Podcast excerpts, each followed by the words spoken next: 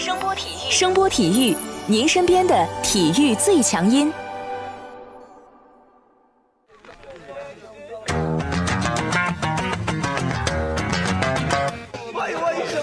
Yo, yo, it's boogie time, so come on, let's swing it, alright? 看 NBA 风云，聊 NBA 故事，这里够有趣，这里够专业，没错，这里就是大话 NBA。I be the show, make a room, shaking, shaking it down. I be the nigga with a high profile. Everybody come on, we be the shakers with a crazy style. And then shocking the world, cause we the flow, shake his beat, make his walk in the city. 欢迎大家来继续收听我们的大话 NBA 节目，我是有才哥。大家好，我是小老弟。这期节目是我们二零一八年最后的一期啊，播出的时间也是二零一八年的最后一天。在这里，我们祝各位听众啊元旦快乐！二零一九年停停停停停停停，我来我来我来，这是你该干的事儿吗？啊，你来你来你来你来你来，上个礼拜让你奶火箭，你看看你奶的是什么？啊，人家连胜了，好不好？该干正事儿，你消极怠工啊，你来你来你来你来，在这里祝大家二零一九年事业顺利，心想事成，万事如意。接下来呢，咱们来聊聊最近的比赛啊。呃，上个礼拜是圣诞大战周啊，一共有五场圣诞大战的比赛。首先登场的是纽约尼克斯和雄鹿啊，最后的结果其实也没什么意外啊，雄鹿一百零九比九十五战胜了纽约，雄鹿这边五人上双，字母哥三十一分、十四篮板、八助攻，常规操作。这场比赛很有意思啊，雄鹿上场的所有球员里面，除了一个人以外，正负值都是正的，连替补登场的斯内尔，他的正负值都达到了正二十一。那个唯一的人呢？是字母哥，他是负二，这个有点尴尬啊。我觉得尴尬的是纽约，你说年年让你去打这个圣诞大战，年年败，水的一塌糊涂，怎么好意思？一七年圣诞大战啊，尼克斯是九十八比一百零五输给了七十六人。这一六年呢是一百一十四比一百一十九输给了凯尔特人。一五年缺席了，不是年年打，人家休息了一年啊。一四年呢，尼克斯是九十一比一百零二输给了奇才。而且呢，这场比赛还因为这个昆西当时挥手打了沃尔啊，引起了冲突。一三年的时候呢，尼克斯是打雷霆，当时最大的噱头不就是甜瓜 vs KD 吗？结果呢，瓜哥没打，这场比赛还一早被打花了。反正最后是尼克斯九十四比一百二十三惨败啊。一二年的时候，尼克斯打的是湖人，也算是尼克斯我个人感觉这几年圣诞大战表现的最好的一年啊。这个瓜哥跟老柯两个人对标了一阵儿啊，最后嘛，这尼克斯还是输了啊，九十四比一百，常规操作稳得很。不过人家也是赢过圣诞大战的，好吧？能再再往前扒拉是吧？对，你看一一年尼克斯打凯尔特人，一百零六比一百零四，赢了。想想当时凯尔特人的队里都有谁啊？啊，那三个老大好像当时还在队，是吧？嗯，一零年的时候打公牛，当时斯塔德迈尔还是小霸王呢。姚明克星布泽尔还没有水呢，这场球尼克斯也赢了，一百零三比九十五。总而言之啊，九年打了八场圣诞大战，这尼克斯其实也算是 NBA 的一个宠儿啊。圣诞大战一共赢了两场，再往前呢，咱们就不扒拉了啊。如果明年尼克斯有新球星加盟的话啊。希望这个人跟波神能一块儿再参加次圣诞大战啊，改改最近的记录啊，有点惨。我怎么觉得你这么一说，纽约明年有点悬呢？别瞎扯，别瞎扯，不能整天信这些玄学的东西，我们要相信科学啊。然后呢，第二组登场的呢是火箭和雷霆啊。说到这场比赛，不仅我有意见，很多人，特别是雷霆球迷对你都有意见。真让你干活，你不好好干，火箭赢了吧？一百一十三比一百零九战胜了雷霆。你觉得你对得起咱听众里的雷霆球迷吗？先不说这事儿啊，这场球其实双方打的质量都很高啊。从过程上看，其实雷霆是一直占据着主动的啊。火箭的主力呢，基本上也是正常发挥，能赢球，这肯定得有计划外收入，对吧？你首先登哥这四十一分你没办法是吧？而且第四节人家打的也确实好，任你用泡椒。格兰特还是弗格森防我，通通没用。其次呢，戈登这场比赛其实打的也不错啊，虽然三分还是有点铁，十一投三中啊，但是呢，人家整场比赛交出了十七分、四助攻、六篮板的这个答卷，算是合格的球队第二点。第三呢，卡佩拉守住了篮板，这个很重要啊。而且他不光守住了火箭的篮板，还获掉了雷霆的篮下啊。小黄毛最近一段时间状态不错啊，这场比赛拿下了二十三个篮板球，其中十个是前场的篮板，这让以防守强悍，特别是内线拥有海王的雷霆 亚当斯是吧？嗯，颇为尴尬。而且雷霆进攻强的地方就在于他的这个转换进攻，十个前场篮板，你就直接减少了雷霆十次可能的得分机会。试想一下，如果这十次反击中打中两次，最后的结果会是什么样？不堪设想。雷霆本赛季场均的快攻得分是十六点八，位列联盟第六。比他们厉害的强队里面只有猛龙和勇士，而且他们的快攻命中率是达到了百分之五十七点八。特别是队里还有乔治这种反击三分高手，卡佩拉的这种表现算是掐入了雷霆的命门。掐命门归掐命门啊，但最后啊还有一个计划外收入，这就是小里弗斯啊，这个就有点让人蛋疼了。啊呃，上期节目咱们说过火箭引援的话题啊，没想到这个小李被太阳买断了啊，更没想到。火箭以不到一百万美元的价格一年签下了他，好不好用看疗效嘛。起码加盟之后的这几场比赛，我个人感觉是超级划算啊。雷霆在这个最后啊没能守住比赛，跟小里弗斯的两记三分黑枪其实有很大关系啊。计划外收入吧，本来小里弗斯就不以三分见长，但你不能否认这个小伙子最近练得很苦。他不是最近练的苦，其实他最近这几个赛季，我觉得他从这个训练的角度，他是很刻苦的。天分咱们另外不说，对对吧？他的三分命中率还是有三十多的，而且之前在快船一度也达到了百分之三十八吧。不管怎么说吧，雷霆确实没把他当一回事儿，付出了代价。但从我的观点来看啊，这个小李加盟火箭对进攻上来说算是个补充嘛。之前咱们都讨论过，这个火箭保罗伤了，你缺能处理球的人。呃，小李的特点什么呢？能打乱战，而且，他在这个突破上面来说啊是有一手的。火箭这么多角色球员里面。说来说去，小李算是比较有特点的一个人啊。就保罗的这个替补而言啊，小里弗斯目前的这个表现算是合格的。但你这样就等于彻底宣告放弃了奈特了。而且豪斯目前还是双向合同，你如果留他，火箭目前十五人的名单全满。那就必须得交易或者裁人了，看看莫小胖之后咋搞吧。哎，那莫小胖肯定不会闲着了，对不对？你们忙你们的，他忙他的啊。咱们也是看看啊，之后火箭会有什么样的动作。第三组登场呢是凯尔特人和七十六人啊，这场比赛打的也非常精彩，质量也很高。最后呢，凯尔特人通过加时，一百二十一比一百一十四。战胜了七十六人，小伙子看完比赛是不是特别高兴啊？当天挺高兴的啊。接下来这帮子人就被哈登给干了啊。圣诞大战这场球呢，七十六人其实打出了很高的水平啊。他们的这个双 D 组合在进攻端其实把这个球队的进攻算是盘得很活啊。恩比德三十四分十六篮板，这西蒙斯十一分十四篮板八助攻，准三双。球队的这个三分命中率呢也达到了百分之三十七。吉米巴特勒的角色也很清晰，提供防守的硬度和攻坚时的火力，特别是第四节末段啊，要。是没有他的发挥啊，凯尔特人还有欧文可能常规时间就把这个比赛给拿下了啊。嗯，但是即便是这样，也奈何不了欧文的四十分啊。而且这场比赛，欧文的三分球命中率高达百分之五十，十投五中。而且呢，这场球除了欧文的发挥，七十六人输球的一个重要原因是他的替补得分能力实在是有点太差了。你看，穆斯卡拉三分出手八次，只命中了一个球；麦康奈尔只得到两分。球队基本上是靠主力阵容在死磕。绿军呢，虽然替补发挥也一般，但人家好歹拿下了二十五分。七十六人替补，四个人只拿十三分，这就有点说不过去了，太过分了。对 对对，这真的太惨了。七十六人这场比赛一共用了四个轮转球员啊，除了这个麦康奈尔没什么发挥以外啊，这穆斯卡拉也是他们的一个常规武器啊。但是小伙子也就是点儿背，怎么投怎么没有啊。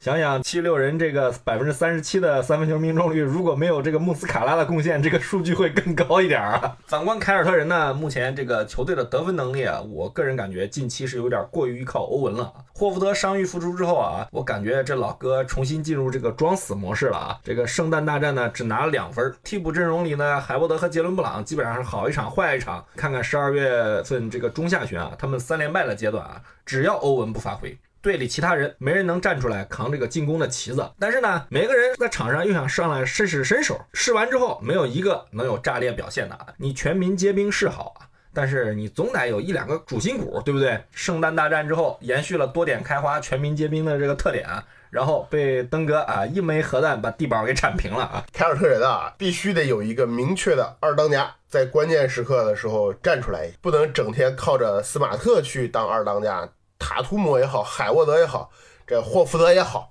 究竟谁需要站出来说今天欧文累了，来哥们儿听我的，你说磨合了两个多月了，该有个样子出来了。上个赛季成绩好，说白了就是最后 还活着了是吧？还健在的。就这么几个人了，所以大家职责明确吧。对对对对，不管怎么说吧，这个星期天啊，这个绿军又赢球了啊，战胜了灰熊。霍福德老哥这场比赛没装死啊，表现还不错啊，球队就赢了嘛。过程咱们抛开不谈啊，球队实力还是有的，这里我就不再多说了啊。你没事，你可以尽情的说呀，我留给你充足的时间让你吹凯尔特人。啊啊，接着说啊，圣诞大战的第五场，咱们先说第五场啊，是这个爵士对开拓者啊。这场比赛其实有点无聊啊，莫名其妙的大败啊。你的开拓者和这爵士是相生相克，是替补不发挥，你解释解释。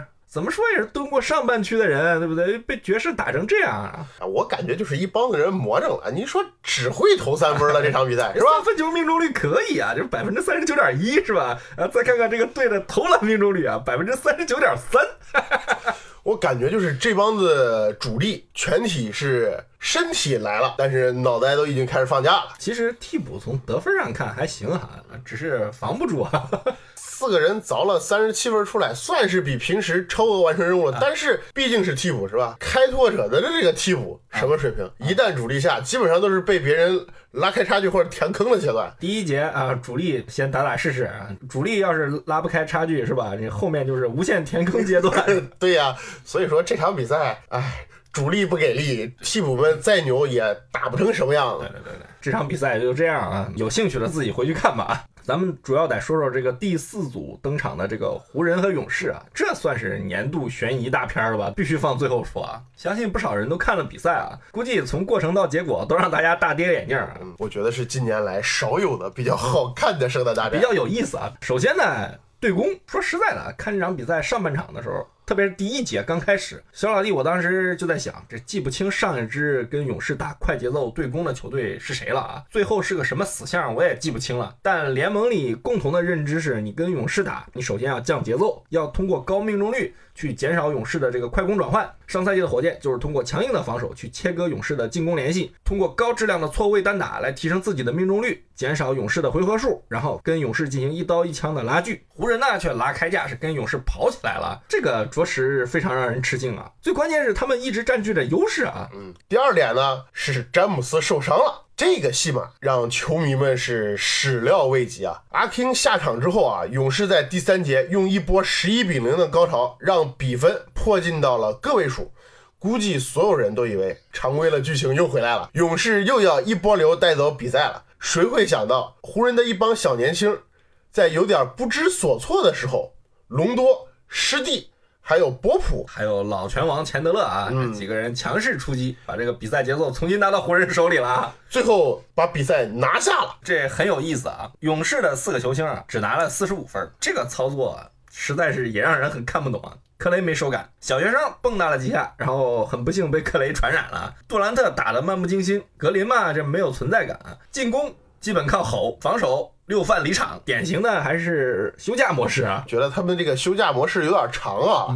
打完这个聊以后，紧接着跟开拓者那场比赛，莫名其妙的在第四节关键时段之前，全队罚球十一投只有两中。什么概念？这是还深陷这个圣诞大战的怪圈没有拔出来啊！就说圣诞大战啊，我感觉啊，是勇士这帮货压根儿没把人家湖人放在眼里。特别是阿 king 一下场，一波高潮把比分追进了五分以内。之后呢，他们明显低估了这个湖人这帮子老油条的这个战斗力啊，特别是隆多大神这个比较较真儿的脾气啊。除此之外呢，我觉得湖人还有一个亮点，就是替补中锋祖巴茨他的这个发挥，我感觉有点超出这个勇士的预期了啊。嗯。小伙子防守的时候啊，在场上啊，你首先能保护篮筐，然后进攻的时候呢，还有空切，还有篮下终结能力。这你放到这隆多手里，这瞬间就变现了。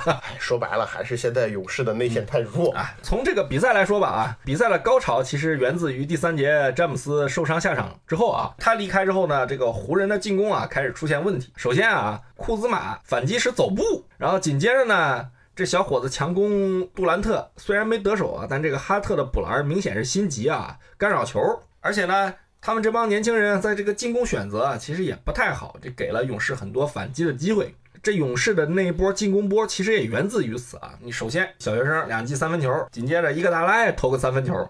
随后呢，库里又造了个三分投篮犯规，这一波勇士的这个强势操作啊，就完全因为他们打出了这个转换进攻，而根源就在于湖人命中率突然下降。这也反衬出啊，湖人这一波年轻人，在失去了这个主心骨之后啊，开始变得不会打球了。而湖人解决问题的办法，就是在隆多大师身上。隆多大师披挂上阵之后，首先梳理清楚了球队的问题，进攻必须得打进，不能给勇士反击的机会。而英格拉姆、波普、老拳王以及师弟登场后，通过几次成功的投篮进攻，放缓了勇士的进攻节奏。为最后时刻的决战奠定了坚实的基础。应该说，师弟这个弹贝斯的那个动作，简直就跟吹冲锋号一样啊！反正第四节开始的时候啊，勇士其实还是有机会继续迫近比分的啊。但是呢，关键时刻老詹不在，对吧？这隆多大师，你看，先是上篮得手，接着投中个三分，紧接着又造了格林一个进攻犯规，哥们儿午饭只能被迫被换下。然后呢，隆多又领着祖巴茨在这个勇士的禁区里无法无天了两次啊！在杜兰特回来之前呢，湖人基本上是压住了这个勇士的反击势头啊。紧接着，这隆多大神又连续造了库里和格林的进攻犯规，也因此导致格林六犯离场啊，几乎凭借他一己之力就肢解了这个勇士反扑的势头啊。扭回头来，隆多又为波普送出了这个助攻啊！波普手起刀落，三分命中，这一下啊，比分的分差就超过了二十分。而且当时的这个比赛时间啊，还剩下五分钟啊。这时候勇士其实也没什么精气神了。你看这个杜兰特在场上那个状态啊，其实已经开始有点心不在焉了，不想打了。之前有人说詹姆斯和隆多的存在压制了湖人年轻人的成长，特别是博尔和英格拉姆。但是从这场比赛的过程和结果来看，我们不禁要问个问题。如果没有隆多，湖人的年轻人可能顶得住勇士第三节的反扑吗？这场比赛，湖人的年轻人在詹姆斯的带领下，上半场确实打出了非常棒的表现，他们的进攻和防守质量都非常的高，特别是库兹马和博尔的表现，一攻一防真的不错。嗯，但是当老大下场之后，对手起势的时候，如何守住比赛？你该干什么，不该干什么？我觉得湖人这帮小伙子现在明显还是有所欠缺的。甭管什么压制不压制啊，这样好了，这阿 King 历史性的又做核磁共振了啊，真是不容易啊！隆多指导呢，这刚复出，导演了一部大片儿，自己呢又受伤了，做了个手术，胳膊打了固定，这一个月之后再见了。那么接下来的一段日子里啊，湖人的一帮小伙子们，这回没人能压制你们了吧？嗯，没人压制，能顶得住压力吗？圣诞大战之后两场比赛啊，湖人。两连败了。从比赛的结果来看啊，他们输国王很遗憾啊，被博格达诺维奇绝杀了啊。大家都是青年军，这没什么好说的。被快船击败啊，也基本上显示了这个实力的对比。你少了最粗的大腿和半个大脑，人家兵强马壮的，而且人还比你油条，这击败你也是情理之中嘛。比赛里，我觉得湖人能给快船制造了些麻烦，其实已经算成功了。不得不说啊，其实这帮小伙子打的还行，不能说一点亮点都没有。对，呃，从最近的这个表现来看，你觉得湖人的这帮年轻人谁进步最快呢？我个人觉得波尔吧，这个小伙子最近的表现真的可圈可点啊。如果没有詹姆斯，他完全可以成为这个球队的这个进攻发起点。闲话咱们不多说啊，看一看就是波尔最近的一个简单的比赛数据统计啊。近七场比赛啊，他们先后交手了火箭、黄蜂、奇才、篮网、勇士、国王，还有快船啊。波尔在这七场比赛里面，基本上是场均十四点四分、五点八个篮板、六点八次助攻、二点八次失误啊。作为一个二年级新秀来讲啊，我觉得这个表现是很不错的。况且啊，他是在这个联盟第一人阿 King 身边打球啊，其实可以给他分配的这个球权并不多啊。而且他的这个防守的能力，我个人感觉进步非常大。咱们经常讲这控卫有一个这个助攻失误比嘛，波尔在这七场比赛是基本上是达到一个三点零的这个数字啊，这个是什么水平啊？大概是联盟前三十位的水平。比如说咱们经常聊的这个洛瑞啊，洛瑞本赛季他大概是三点九几，是位列联盟第六位的。保罗的助攻失误比是二点七。其实波尔啊，你看进攻上目前秃头结合做的也算比较不错了。嗯，你真不敢给他完全放空了。这小伙子可以打打黑枪的。对你别管这个甩狙好不好看，能进就是王道。当年马里昂的投篮不比他好看多少？人家能进呐，对不对？但这个小伙子啊，打硬仗的时候，我感觉能力还得有待提升。就像圣诞大战的时候。关键时刻还是有点不知所措。可能他这个位置会对他的要求会更高一些，更何况他还是个榜眼。对，就外界可能对他的要求比较高，再加上他有一个那么会搞事的爹，对吧？那么会造势啊。其实博尔觉得是个好孩子，又不惹事儿，打球也比较勤奋，天赋也有。但是我个人可能更喜欢库兹马一点。小伙子在挺过了和詹姆斯的这个磨合期之后，爆发出了强大的能量。还以这七场比赛为例啊，这七场比赛当中，他的场均得分是达到了二十二点三分左右，篮板是场均六点六，助攻呢是场均三点四。库兹马得分的数据最近是非常非常的抢眼啊！我个人觉得他已经是湖人除了老詹之外最稳定的得分点了。虽然他有些场次失误会比较多，但在老詹身边打球，他算是个完成任务最好的一个年轻人了。对对对对对啊！你说老詹在湖人缺什么？无非就是缺个好帮手嘛。我在了，球给你，你能给我打进；我不在了，你拿了球，你能得分。而且我觉得啊，他比英格拉姆。能更好的去搭配詹姆斯，英格拉姆的球风呢是喜欢慢节奏的腰位背打，我这玩意儿不是几年前了，你不能再拿来当常规武器来用了是吧？很容易去拖慢整个球队的整体节奏，而且很容易就吸引了协防，造成战术失败。我觉得也不能一巴掌拍死吧。英格拉姆跟阿 king 的球风来说，我觉得确实有点不太搭，但是英格拉姆的这种能力也是他的天赋和优点嘛。你说这么高的身高，这么好的臂展，这么好的身体条件，还有他的背打技术，他背打技术其实真的不错啊。这会是他通往这个球星道路上的一个杀手锏啊。你看跟勇士比赛的这个下半场，他这个特点就被沃顿拿来上来针对库里了嘛。我这会儿要求命中率。我要求成功率，而你库里在场，我通过错位能打你，你正好又有这个技能包，这就是他的这个立身之本。实事求是讲啊，在这场比赛里啊，他也确实好用。你首先他这个拉慢了进攻节奏，其次呢又杀伤了库里，并且呢在这个战术层面上，他达到了当时对这个命中率的要求。但是我觉得英格拉姆比起库兹马。其实还是主要，我个人觉得还是主要在防守上的优势。他这个进攻习惯经常会造成湖人进攻速率的这个下降，而且他这个效率并不是特别的高。在复出后的这三场比赛里面，勇士、国王、快船啊打的其实就那么回事儿。而且这个赛季库兹马的这个场均数据啊，我觉得要比英格拉姆要好一些。你看英格拉姆啊，别管受伤还是禁赛，打了二十五场嘛，场均是三十一点二分钟的出场时间。投篮命中率呢，百分之四十六点六，三分命中率是百分之三十一点二，罚球命中率是百分之六十二点六。这英格拉姆其实他虽然有百分之三十一的这个三分命中率啊，但实际上他是不怎么投的啊。那场均命中零点六个，场均得分呢是十五点八。库兹马呢是打了三十六场比赛，场均的出场时间是达到了三十二点九分钟。相比较英格拉姆，他更健康，身体更好。场均得分呢是十八点七，投篮命中率呢是百分之四十八，三分命中率呢是百分之三十。但是呢，他场均能够投中一点八个三分球啊，罚篮呢，他比这个英格拉姆好多了啊，是百分之七十六点九，其实也好不到哪儿去，但是还是好很多啊。我觉得湖人现在很纠结啊，这两个人其实优缺点都很明显啊，在队伍里的定位和作用也都完全不一样，很难取舍，而且呢。这两个人，湖人一想交易，他们俩在这个其他队伍的眼中啊，都是香窝窝，谁都想要。平心而论啊，这个英格拉姆的天赋应该是更好一点，但库兹马对于任何一支球队来说，在进攻端可能更实用一些。这确实是实话，明晃晃的数据在那摆着。